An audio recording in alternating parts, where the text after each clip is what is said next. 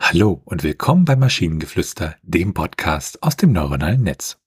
In jeder Episode stellen wir eine Geschichte vor, die nicht von einem Menschen, sondern von einer Maschine verfasst wurde. Und damit kommen wir zu unserer heutigen Geschichte über die Freiheit des Denkens. Es war einmal in einer kleinen Stadt, in der die Menschen schon seit Generationen nach strengen Regeln und Vorschriften lebten. Hier war es verboten, anders zu denken, Ideen zu hinterfragen oder gar eine eigene Meinung zu haben. Alles wurde durch die herrschende Regierung streng kontrolliert und zensiert. Die Freiheit des Denkens schien ein fernes Konzept zu sein, das nur in alten Büchern und Erzählungen existierte. Doch eines Tages kam ein junger Mann namens Max in die Stadt. Max war ein Freigeist und hatte seine ganze Jugend damit verbracht, über die Welt nachzudenken und neue Ideen zu entwickeln. Er konnte es nicht ertragen, dass die Menschen in dieser Stadt so eingeschränkt waren und beschloss, etwas dagegen zu tun. Max begann heimlich Flugblätter zu drucken, auf denen er die Menschen dazu aufrief, ihre eigenen Gedanken zu denken und ihre eigenen Entscheidungen zu treffen.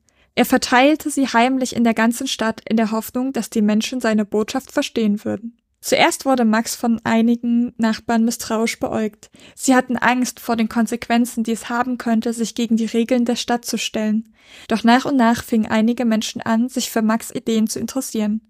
Sie begannen heimlich Treffen abzuhalten, um über ihre Gedanken und Träume zu sprechen. Die Regierung, die von diesen Aktivitäten Wind bekommen hatte, wurde wütend und begann, Jagd auf Max und seine Anhänger zu machen. Sie verhafteten und verhörten Menschen, um Informationen über Max und seine geheimen Treffen zu bekommen. Doch die Menschen, die Max Ideen unterstützten, waren zu clever, um erwischt zu werden. Sie hatten geheime Codes entwickelt und trafen sich an ungewöhnlichen Orten, um ihre Treffen zu organisieren. Die Bewegung für die Freiheit des Denkens wuchs schnell. Immer mehr Menschen schlossen sich Max und seinen Anhängern an. Sie waren bereit, für ihre Ideen zu kämpfen, auch wenn das bedeutete, dass sie ihr eigenes Leben riskierten. Schließlich brach der Tag der Entscheidung an. Max und seine Anhänger planten eine große Demonstration auf dem Hauptplatz der Stadt. Tausende von Menschen versammelten sich, um für ihre Rechte einzustehen.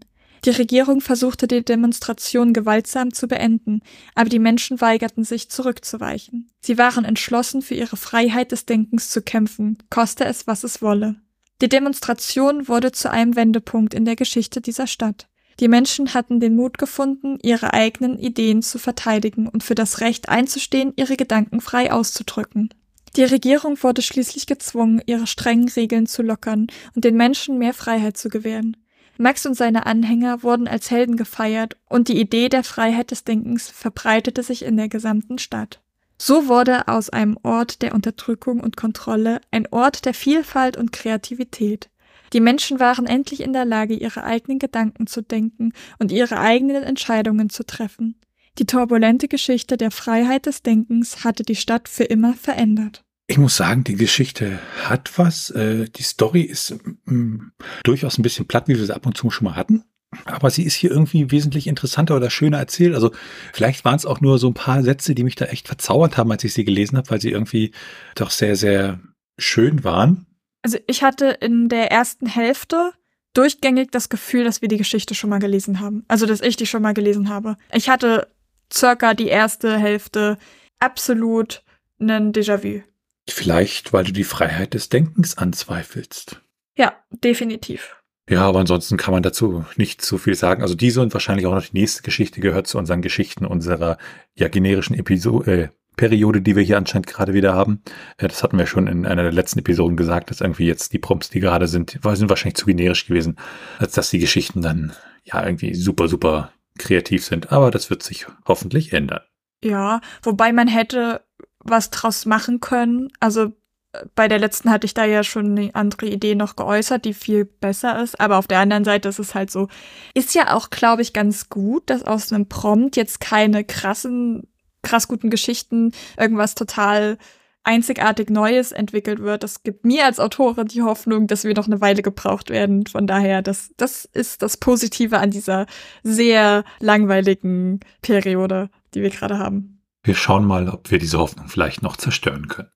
Das ist sehr nett. Und wenn ihr Ideen oder Stichwörter habt für eine Geschichte aus der Maschine, zum Beispiel über die Hoffnung auf eine bessere Zukunft, dann schreibt uns eure Ideen per E-Mail an info.t1h.net oder über das Kontaktformular auf der Webseite. Bis zur nächsten Episode von Maschinengeflüster. Bye bye! Tschüssi!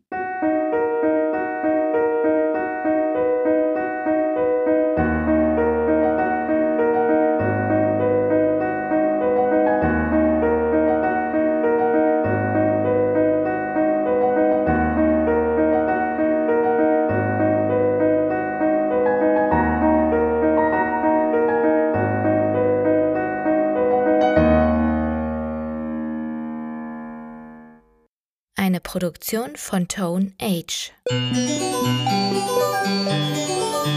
t1h.net